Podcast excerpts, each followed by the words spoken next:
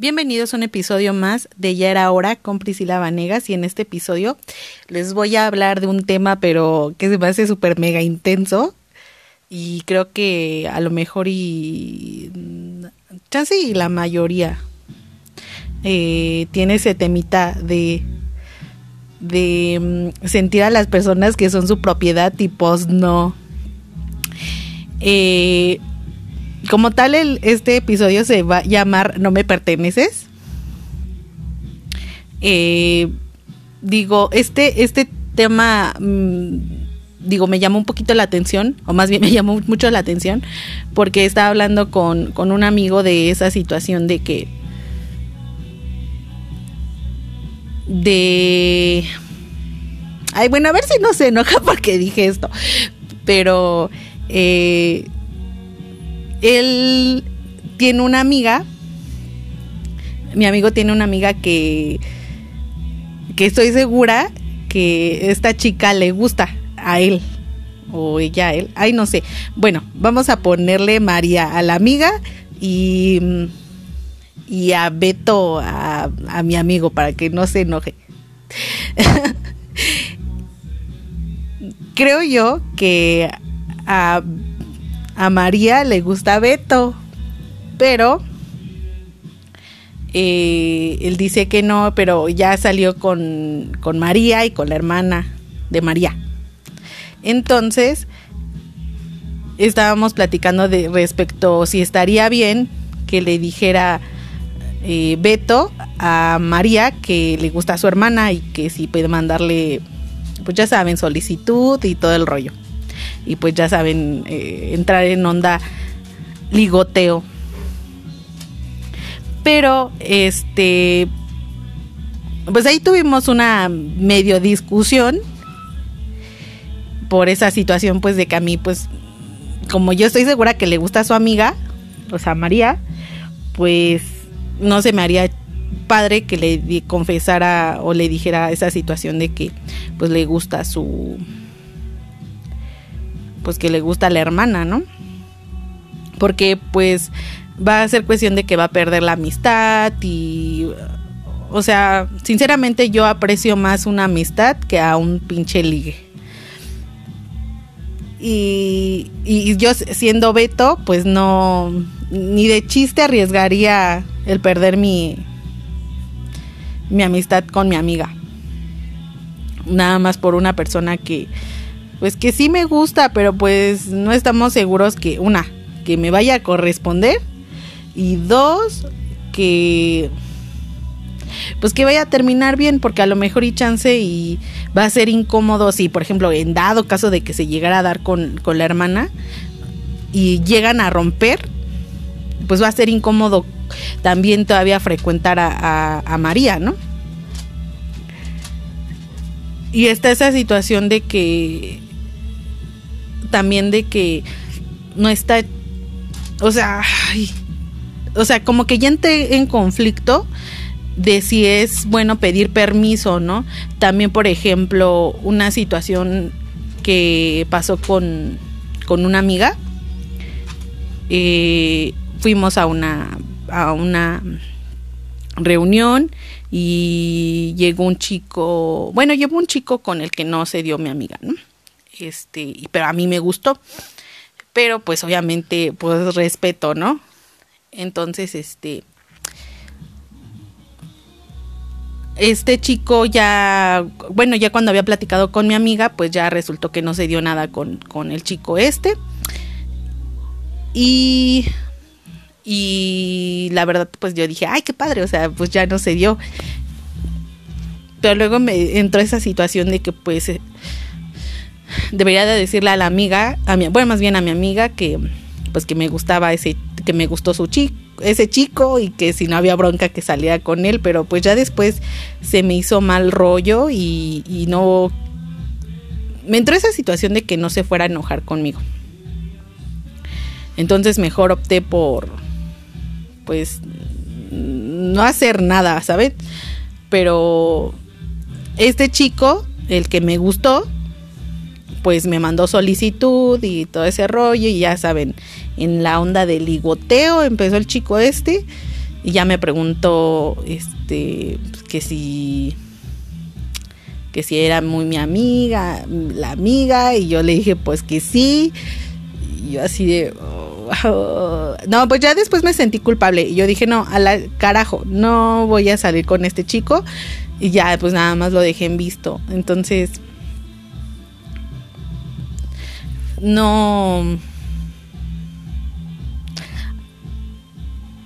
Vi esa situación de del de que pues nadie te pertenece y puedes hacer lo que se te hinchen los huevos, o sea, no no a mi amiga, por ejemplo, no le pertenecía a este chico, pero pues yo opté pues para tener una buena relación con mi amiga y todo lo que sea ese rollo, opté pues por no pues no uh, seguir en el ligue con este chico. Y digo, a lo mejor y este tema es en parte como que algo muy moralista. Mm. y no está, no sé, o sea, por ejemplo, es que si, fuera al revés, o sea, yo, yo creo que pues diría, pues sí, pues vamos a salir, todo el mundo se dio con el amigo, ¿no? Ay, pero no sé. No sé ustedes qué piensen respecto a este tema, o sea, digo, a lo mejor y es estaría bien tener una buena comunicación respecto a eso, pero pues uno ya después ya la piensa, o sea, tal vez si hubiera sido al revés con mi amiga, yo también me hubiera molestado. O sea, bueno, tal vez yo sí me hubiera molestado porque pues era con un chico con el que salía, aunque no se haya dado, tal vez sí me hubiera molestado que este tipo pues sí le hubiera echado el liga a mi amiga. Entonces, muchas veces me mido en hacer las cosas pensando en cómo yo me comportaría. Y digo, a lo mejor y, y tiene que ver con un poco de empatía y no hacer las cosas que no me gustaría que me hicieran. O sea, no, no sé ustedes qué, qué piensen al respecto. Y también esa situación de... También está platicando con, con, con una amiga de la situación de pedirle, o sea, como de avisarle a la novia o al novio, este, a dónde vas a salir o qué vas a hacer, o sea, mm, no sé, con eso también tengo un poco de conflicto porque mm, luego puedes, por ejemplo, no sé, ay, bueno, ya al carajo, este, con el, la persona con la que estaba saliendo más recientemente, tuvimos ahí un temita de de que pues yo él, él hacía plan y pues no me decía nada y pues yo me quedaba así como que oh, o sea vamos a salir o sea era por ejemplo de fin de semana de que nada más nos veíamos y entre semana pues obviamente pues no se podía tanto por mis actividades como por las de él hiciera así como que tipo... Ah, ¿Qué hago? O sea, ay, no sé, o sea, pues ya después ya cuando le decía, vamos a, oye, vamos a salir o qué show, o este, pues eh, salía con esa situación de que, ah, no, es que pues ya salí con unos amigos o así. Y así como que, bueno, pues ya, ni modo, para otro día será. Entonces, pues ya como no me decía nada a mí, pues yo tampoco no le decía nada a él. Y era así como que... Pues yo también ya, me mandaba mensaje y me decía, este, vamos a salir y pues yo ya estaba lejos ahí con la familia. Y este, y pues ya no nos podíamos. Entonces, eh, eso de que ya no nos podíamos ver, pues ya sí fue así como que nos distanciamos un poquito porque yo creo que también, como les vuelvo a decir, era un tema de, de mm, comunicación. pero, ay, no sé, también es así como que medio...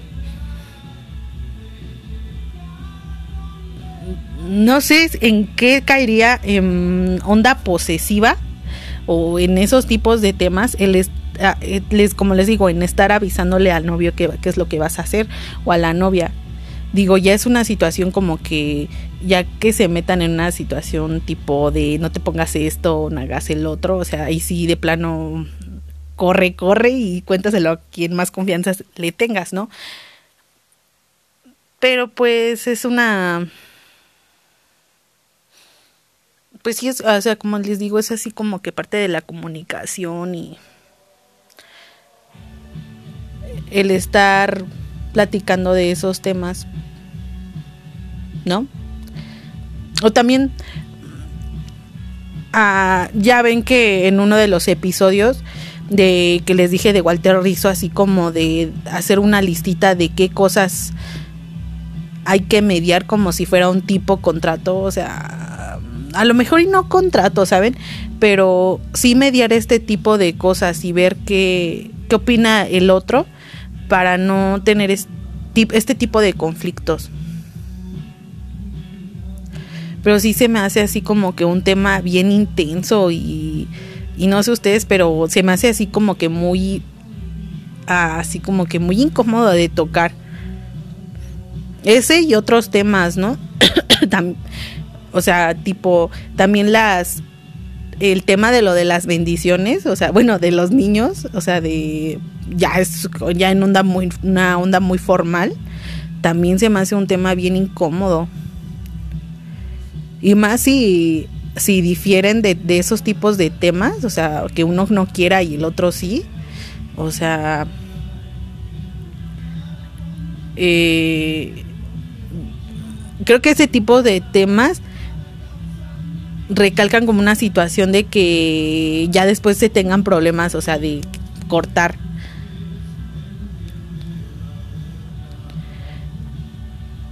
Pero pues si también no sabemos, o sea, también se supone que un novio o algo así, pues debería ser también tu compañero, tu confidente, supongo, ¿no?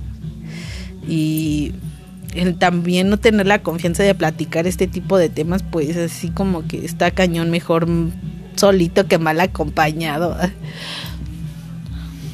Pues ya últimamente me he estado leyendo, ya saben, libros de Rizzo y, y Jodorowsky. Ay, por cierto, ya terminé el libro de Jodorowsky y está cabeza te mete así como en ondas de meterte a meditar y una por una parte me gustó porque eh, con los, con los chistes que tiene y con las morales, con las fábulas que tiene, o sea, salen muchos a relucir muchos prejuicios que uno tiene y la verdad es que se los recomiendo mucho, o sea, creo que hasta me he podido dar cuenta con, con este libro que en algunas cosas tengo también una actitud machista y por ejemplo, si si en este momento yo llegara a tener un un hijo, estoy segura que por esos prejuicios que yo tengo podría inculcarle esas cositas medio, medio machistas, ¿no? Pero aquí lo importante es darte cuenta a tiempo y no y pues no hacerlo en un futuro, ¿no? Y, y empezar este a por ejemplo, pues a leer ese tipo de, de literatura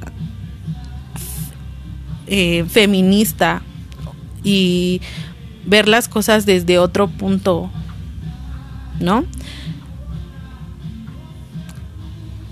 Y darnos cuenta que, que aunque, pues, o sea, somos mujeres, muchas tenemos esas, esos prejuicios machistas y seguimos con esa situación de seguir inculcando a, a los niños bueno, las que son mamás, esas situaciones. Y, ahí, ahí y me van a decir, o sea, que ¿y esto qué rayos tiene que ver con lo de con lo de la pertenencia? siento que tiene mucho que ver, ¿no? Porque incluso hasta los hijos, los papás, este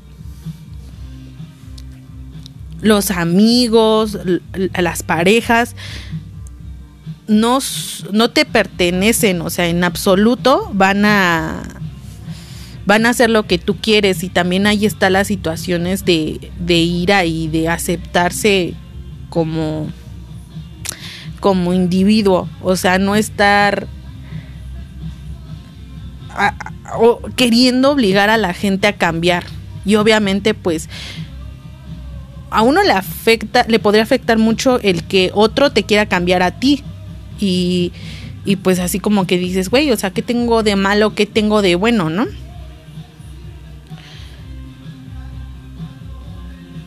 Y ese y a verse ese tipo de comentarios, o sea, hacen que que se muevan en, una persona todos los esquemas, o sea, y, aunque digas es un comentario tal vez eh,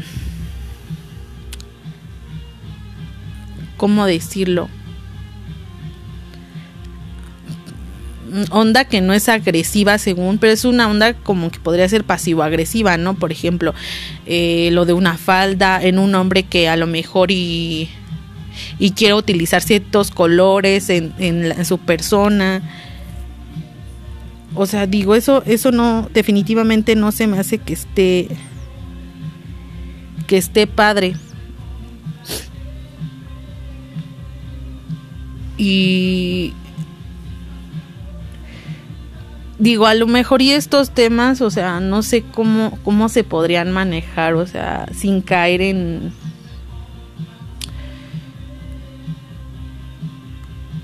en querer hacerse una amalgama con los demás.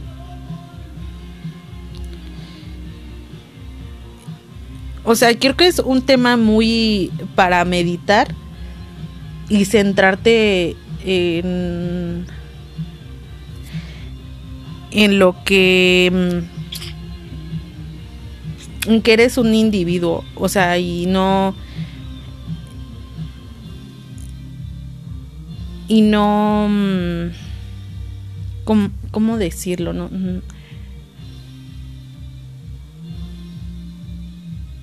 no caer en esas situaciones de ser dependiente de alguien más, ni que otros dependan de ti.